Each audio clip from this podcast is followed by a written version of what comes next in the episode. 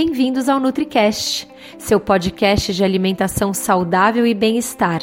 O podcast para quem quer buscar a sua melhor versão. Tire alguns minutos do dia para você e escute o nosso NutriCast. O seu podcast começa agora. Oi, eu sou a Nutri Dani Cirulim, nutricionista do Detox Corpo e Alma, e hoje eu trago mais um NutriCast para vocês. Vou falar sobre um assunto que todo mundo quer ouvir como a alimentação pode aliviar o estresse. Ué, mas estresse dá para aliviar por alimentação? Sério? Ah, vai, duvido. Pode sim. Olha que maravilha. A gente consegue controlar pelo menos um pouco do nosso estresse da maneira como a gente come. O estresse é uma parte inevitável da vida, gente, não tem como. Até criança se estressa. Aliás, hoje em dia, né, mais do que deveria. Os estressores que a maioria de nós enfrenta no nosso dia a dia são muito diferentes dos fatores de estresse que os nossos ancestrais enfrentavam. Hoje a gente tem ambiente de trabalho tóxico, problema de relacionamento, estresse financeiro e assim por diante. Nosso corpo e nosso cérebro ainda experimentam essas tensões como ameaças reais. Então, nossos ancestrais, eles, é, por exemplo, tinham a ameaça de um urso correndo atrás deles. Hoje a gente tem a mesma resposta que eles tinham fugindo do urso, a gente tem, por exemplo, discutindo com o chefe. Não era para tanto, mas o nosso corpo está preparado para isso. O nosso corpo é programado para responder ao estresse, para nos proteger de ameaças e, né, de ameaças a, a, a, a nós mesmos e ameaça à nossa segurança. Por exemplo, que nem eu falei do urso, o nosso corpo vai nos proteger desse predador. Mas, no contexto da vida moderna, esses tipos de ameaças são mais raras, né? Mas mesmo assim a gente tem uma forte resposta ao estresse. Quando confrontando com o que o nosso corpo percebe ser uma ameaça, o nosso cérebro, especificamente uma regiãozinha nele ali chamada hipotálamo, envia uma série de sinais nervosos e hormonais para alertar suas glândulas suprarrenais que elas ficam no topo dos rins a secretar hormônios como adrenalina e cortisol, que são os hormônios de estresse. A adrenalina é a que aumenta a nossa energia e acelera a nossa frequência cardíaca. O cortisol aumenta a concentração de glicose na corrente sanguínea e aumenta a disponibilidade de substâncias que o nosso cérebro e nossos tecidos corporais precisam para se recuperar do que acontecer no momento do estresse. O cortisol ele também encerra as funções que não são essenciais durante a situação de luta e fuga. É por isso que você pode se sentir momentaneamente invencível ou entorpecido com desconforto físico e emocional ao passar por um momento de estresse.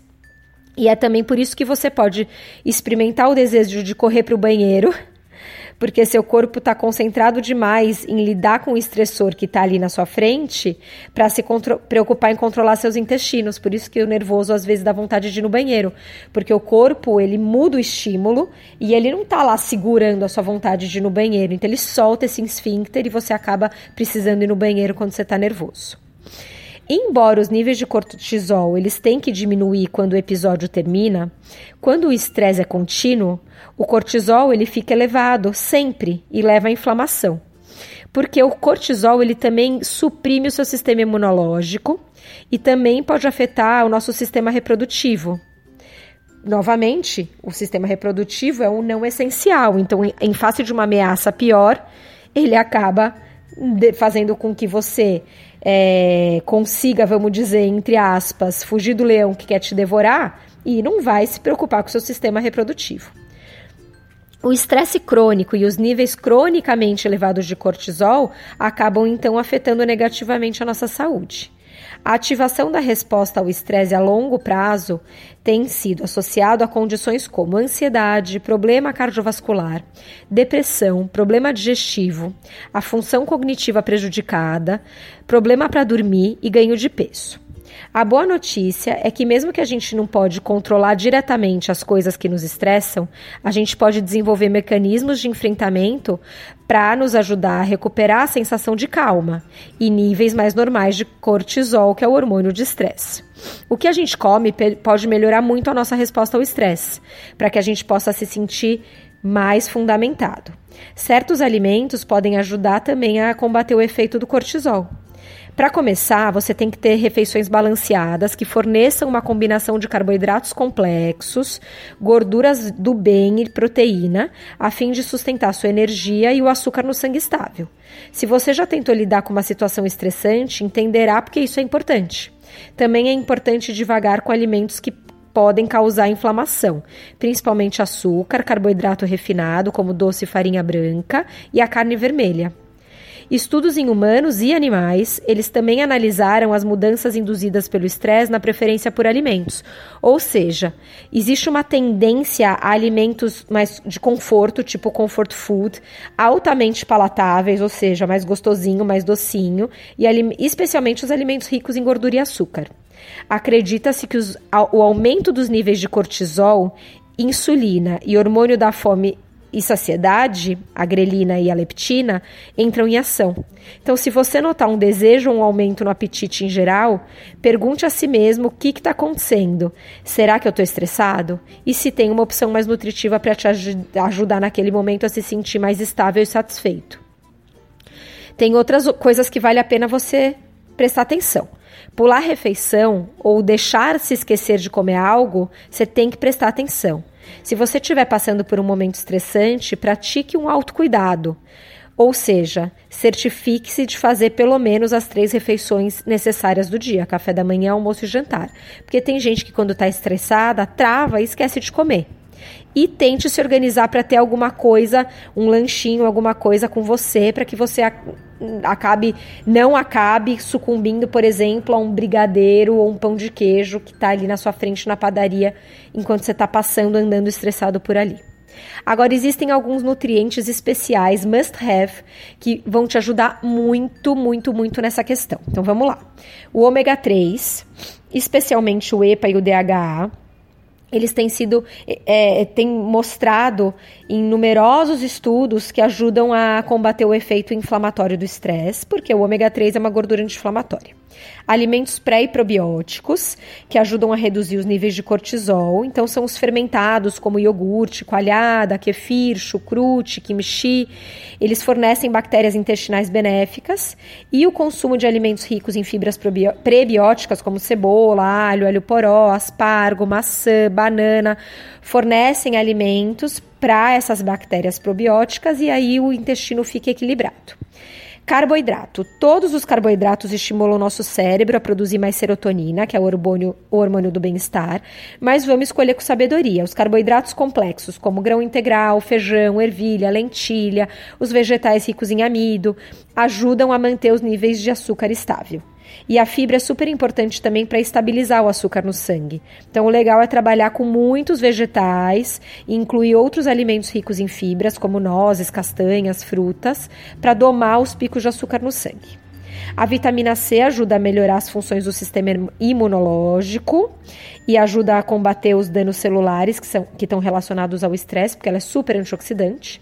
O potássio. Os alimentos ricos em potássio, como abacate, verdura e tomate, ajudam a manter a pressão arterial sob controle, o que é importante, porque quando os hormônios do estresse são liberados, a pressão fica mais alta. E, além da alimentação, vou dar algumas dicas extra, porque eu acho que eu sempre falo, a saúde é importante quando ela é saúde física e mental. Então, não só o que você come vai influenciar na saúde, mas também o que você pensa, o que você respira, o que você faz. Então, vamos lá.